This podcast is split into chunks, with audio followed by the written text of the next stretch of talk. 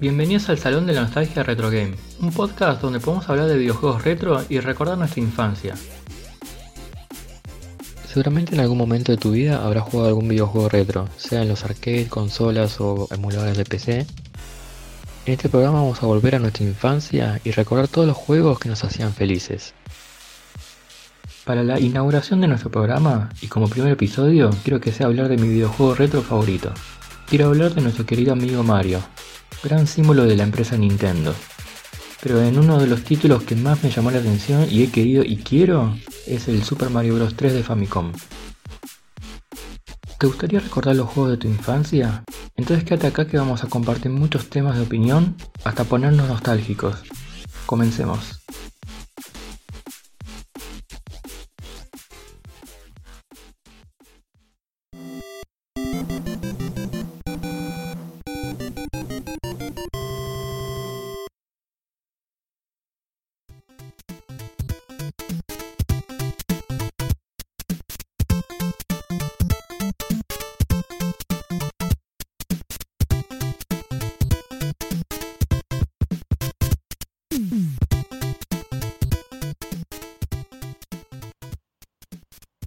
Si bien todos ustedes deben saber que Super Mario es un gran clásico de Nintendo y muy conocido también hoy en día, antes de empezar a hablar de este maravilloso juego, voy a hacer una breve introducción del tema. Si bien Super Mario Bros. es un gran juego diseñado por Shigeru Miyamoto y producido por Nintendo, son las aventuras de los hermanos Mario y Luigi que tienen que rescatar a la princesa Peach del reino de los hongos que fue secuestrada por el rey Koopa. Mario se convirtió en el icono principal de Nintendo, todo esto, el Super Mario Bros. 3 fue lanzado en Japón en el año 1988 y fue el último videojuego de la franquicia Mario en la plataforma de Famicom. El mundo de los hongos, o el mundo champiñón, fue atacado por el rey de los Koopas, que es Bowser, y este envió a todos sus hijos a cada reino a robar las varitas mágicas de los siete reyes que los gobernaban convirtiéndolos en plantas o en animales. Estaba Mario y Luigi, que se aventuran en cada reino, enfrentándose de esta manera en las naves de los Kokupa, que son los hijos de, de Koopa, para derrotarlos y recuperar las varitas para salvar a cada rey, con el fin de luego bueno, llegar al reino de Koopa y derrotarlo para salvar a la princesa. Esto es un juego en 2D que bueno, para la época tenía muy buenos gráficos y colores con una excelente banda sonora que dejaba un buen ambiente al jugarlo. Tuvo tanto éxito en las versiones Famicom que tuvo un remake en las siguientes consolas, en Super Famicom o Super Nintendo, con un toque de sombras y retoque de colores, Super Mario Bros. 3 volvió a aparecer. Si bien para mi gusto el de Famicom está muchísimo mejor, está bueno que hayan vuelto a aparecer. También estaba en la consola de Game Boy Advance, en la versión de portátil, lanzaron un título como Super Mario Advance 4, que era el Super Mario Bros. 3, con algunas actualizaciones, los gráficos más o menos similares al Super Famicom, pero pienso que no está al mismo nivel. La consola virtual, esto apareció en el formato de Super Mario Bros. 3 clásico de Famicom, en las consolas virtuales de Nintendo Wii, Wii U y Nintendo 3DS. Lo más actual que tenemos en esta versión es que fue incluido dentro de los 30 mejores juegos de la consola NES Classic Edition. Bueno, no sé si son los, los 30 mejores, pero por lo menos está y eso está buenísimo.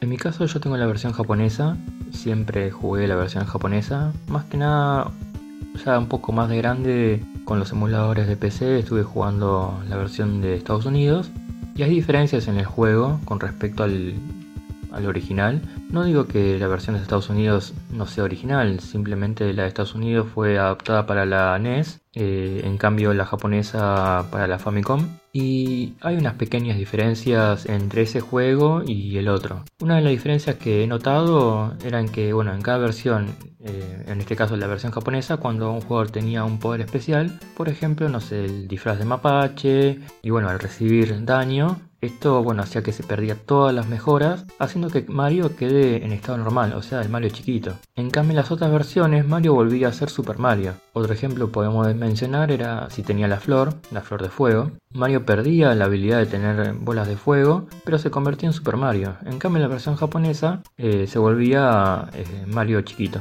Mario normal. Otra de las cosas que había diferencia es que cuando Mario tenía los trajes especiales como el tanuki, la rana o el martillo, en la versión japonesa el traje prácticamente se desprendía del cuerpo de Mario, mientras que en las otras versiones aparecía como una especie de humo o nubecita, digamos, por un instante, eh, y volvía a ser Super Mario, el cual, bueno, en ese caso, digamos, tenías una vida extra, por así decirlo. Y bueno, cuando uno gana el juego, aparece en la pantalla de créditos y demás. Eh, al finalizar en la versión japonesa, se cierra el telón y tenés que reiniciar la consola. En cambio, en las otras versiones, te dan la posibilidad de volver a empezar el juego con 28 alas P, digamos, en el inventario para que puedas utilizar. Y por supuesto, como tenía que ser, en el juego de Super Mario Bros. 3 hace homenaje a Japón. En el reino número 3, que es una especie de costa marina, ahí muestra una de las islas el castillo principal del reino, que hace referencia a Kyoto.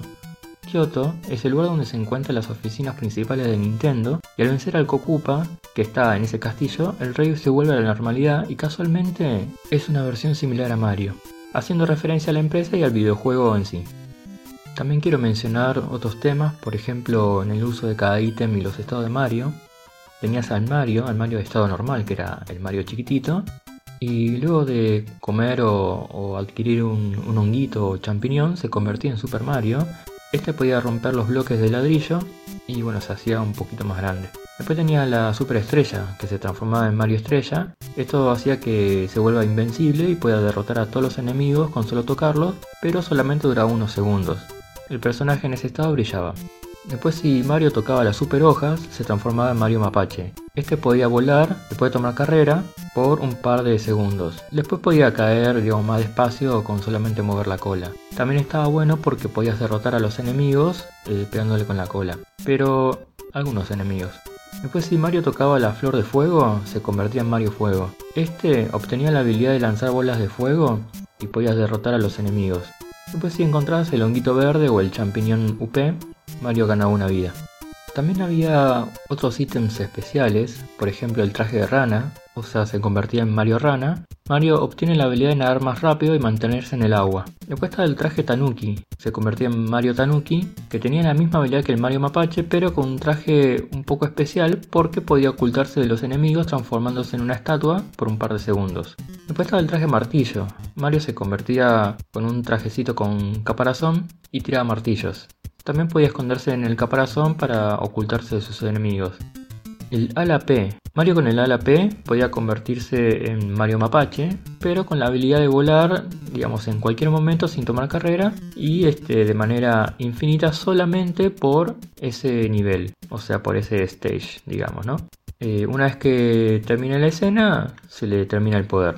Después si Mario agarraba la bota verde, se transformaba en Mario Kuribo. Solo lo obtiene cuando derrota a un Goomba que tenía esa bota. Y bueno, una vez que lo puede utilizar, puede digamos saltar un poco más alto y aplastar a los enemigos que tienen puntas y que normalmente no puede matar porque te saca vida. Y te facilita mucho en el mundo 7 de caminar sobre las plantitas. Después tenemos la flauta. La flauta te permite saltear, digamos, unos mundos sin tener que pasar por los castillos de los reyes. Eso está bueno, bueno, en caso que no puedas pasarlo o simplemente quieras pasarte los mundos. El martillo, este rompía las piedras en algunos mundos para poder pasar. Y justamente en el mundo 2 había un lugar donde podías obtener la flauta de esta manera. La caja musical, esto duerme a los enemigos que están en los mundos, digamos, por un tiempo para evitarlos. Mario tenía que pasar por distintos mundos para poder atravesar los distintos castillos donde se encontraban los reyes que fueron convertidos en plantas o en animales por los hijos de Koopa. Estos mundos en total eran 7 más el 8 que era el, digamos, el reino donde se encontraba Koopa. El mundo 1 era la tierra de pasto, el mundo 2 la tierra desierto, el mundo 3 la tierra de agua, el mundo 4 la tierra gigante, el mundo 5, la tierra del cielo. El mundo 6, la tierra de hielo. Y el mundo 7, la tierra de las tuberías. Bueno, el mundo 8 es la tierra oscura, donde se encuentra el rey Koopa. El juego de Mario tenía como una especie de minijuego. En algunos casos, por ejemplo, estaba la casa de Honguito, que te da elegir entre las, una de las tres cajas, que esta puede salir en forma aleatoria entre el champiñón, la flor de fuego o la super hoja. En algunos casos se entregan trajes especiales dependiendo del mundo en donde estés. Las cartas es un estilo de juego tipo slot que se mueve horizontal en, digamos, tres partes, con la figura de champiñón, la flor de, fuego o la estrella. Si acertas, digamos, la forma completa, eh, con el champiñón ganas dos vidas, con la flor de fuego ganas 3 y la estrella 5. Tenía las cartas de la casa de Honguito, que es un juego donde puedes elegir, digamos, este, dos cartas. En el caso que salgan dos iguales, ganabas lo que, lo que sacabas. Entre esos podía ser una superestrella, champiñón, flor de fuego, 10 monedas, 20 monedas o un cofre con una vida. Después había un otro minijuego, este podemos decir que es un minijuego, es solamente en caso que jugabas de a dos. Tienes el Super Mario Tuberías, es el Mario clásico, donde tenés la posibilidad de acceder al minijuego de Super Mario de las tuberías, el que gana, digamos, podrá jugar la partida. Mi experiencia con el Super Mario Bros. 3 fue, digamos, en la Famicom, cuando tenía entre 3 o 4 años. De hecho, fue el primer juego que tuve. Me habían traído la Famicom de Japón alrededor de los años 92. Eh, para la época tener un juego así, con esos gráficos llenos de colores y bueno, la jugabilidad que, tenía era increíble. Así que me la pasaba horas jugando, trataba de pasarlo, me caía, me mataba, me perdía. Pero bueno, poco a poco fui aprendiendo, usar digamos cada botón y las habilidades de Mario para ganar en cada mundo. Si bien a esa edad los reflejos no son los mismos que bueno, tengo hoy en día, fueron épocas divertidas y junto a este personaje que se ha convertido para mí el preferido. Otras personas no se imaginaban que yo era, digamos, en esa edad podía jugar medianamente bien y en más de una oportunidad demostré mis habilidades en el juego que dejé al espectador, digamos, con la boca abierta. Pero bueno, solo piensen que en esa edad y en esa época que no había tantos videojuegos era muy raro. Hoy en día tenemos, digamos, de todo para elegir. Mi opinión al respecto sobre el juego, en cuanto a la jugabilidad, para mí es uno de los mejores de la consola. No es difícil ya que bueno, el joystick solo tiene las flechas y dos botones que era el A y el B para presionar. Los gráficos me gustaron mucho, para mí es un juego simple que muestra digamos un formato lindo. Y a diferencia de otros juegos de la consola que bueno, para la época intentaban jugar digamos un poco con los colores, las sombras para que tengan digamos un toque más real en cuanto a la movilidad o los paisajes. El original soundtrack del juego es genial. Para mí cada música, por cómo está compuesto, desde el primero hasta el último, son muy buenos. La calidad del sonido fue uno de los mejores y la bueno, composición de los mismos lo hacían, digamos, destacar ante otros. Otra de las cosas que me gustaba de Super Mario Bros. 3 es que crearon una serie similar al juego. Si bien la historia no era igual, la serie hacía referencia a muchas cosas que estaban en el juego, como bueno, el Mario Mapache, el Mario Kuribo, el sol que estaba en el mundo del desierto y entre otras cosas más. Hay cosas que han cambiado, digamos, en otras versiones, por ejemplo, como bueno, expliqué anteriormente, la versión americana, cuando estaba usando la, flor de fuego o mm, algún traje especial, que si te tocaban volvió a ser el Super Mario, mientras que en la versión japonesa te tocaban y eras el Mario chiquitito, el común. Para mí la versión japonesa es la mejor de todas, siendo digamos aún así un poco más complicada, pero bueno, cada uno tiene su opinión y según los comentarios que dije anteriormente, más que nada por esas diferencias. ¿Ustedes qué opinan del Super Mario Bros. 3 de Famicom o de la NES? ¿Me gustaría saber su opinión y experiencia con este gran juego? ¿A qué edad lo jugaron? ¿Y si lo pudieron terminar? ¿Tenés algunos amigos que lo hayan tenido y no lo hayan ganado? Me gustaría leer sus comentarios acá en nuestro programa y por supuesto, bueno, les responderé. Si te gustó el programa, compártelo con tus amigos y te invito a suscribirte y puedas enterarte de nuestros nuevos episodios. También los invito a mis redes sociales donde podrán escribir o comentar en cada post del programa todas sus experiencias con este juego. En nuestro Instagram podrán encontrarnos como nostalgia.retrogame. En Twitter podrán buscarnos como nretrogame. Y ahí estamos interactuando mucho con los usuarios y comentando los posts referente a nuestro tema. También tenemos un grupo público en Telegram. Te invito a unirte, solo tendrás que buscarnos como Nostalgia Retro Game o desde internet tipeando t.me barra Nostalgia Retro Game. La idea es formar una comunidad amigable donde podamos interactuar con todos sobre estos temas, opinar o contar nuestras experiencias. Por último, quiero decirles que también estamos en Discord. Para aquellos que quieran participar, también haremos episodios especiales con nuestros oyentes, así que si estás interesado, escríbeme. Muchas gracias por escucharnos y nos vemos en el próximo episodio, en el Salón de la Nostalgia, Retro Game.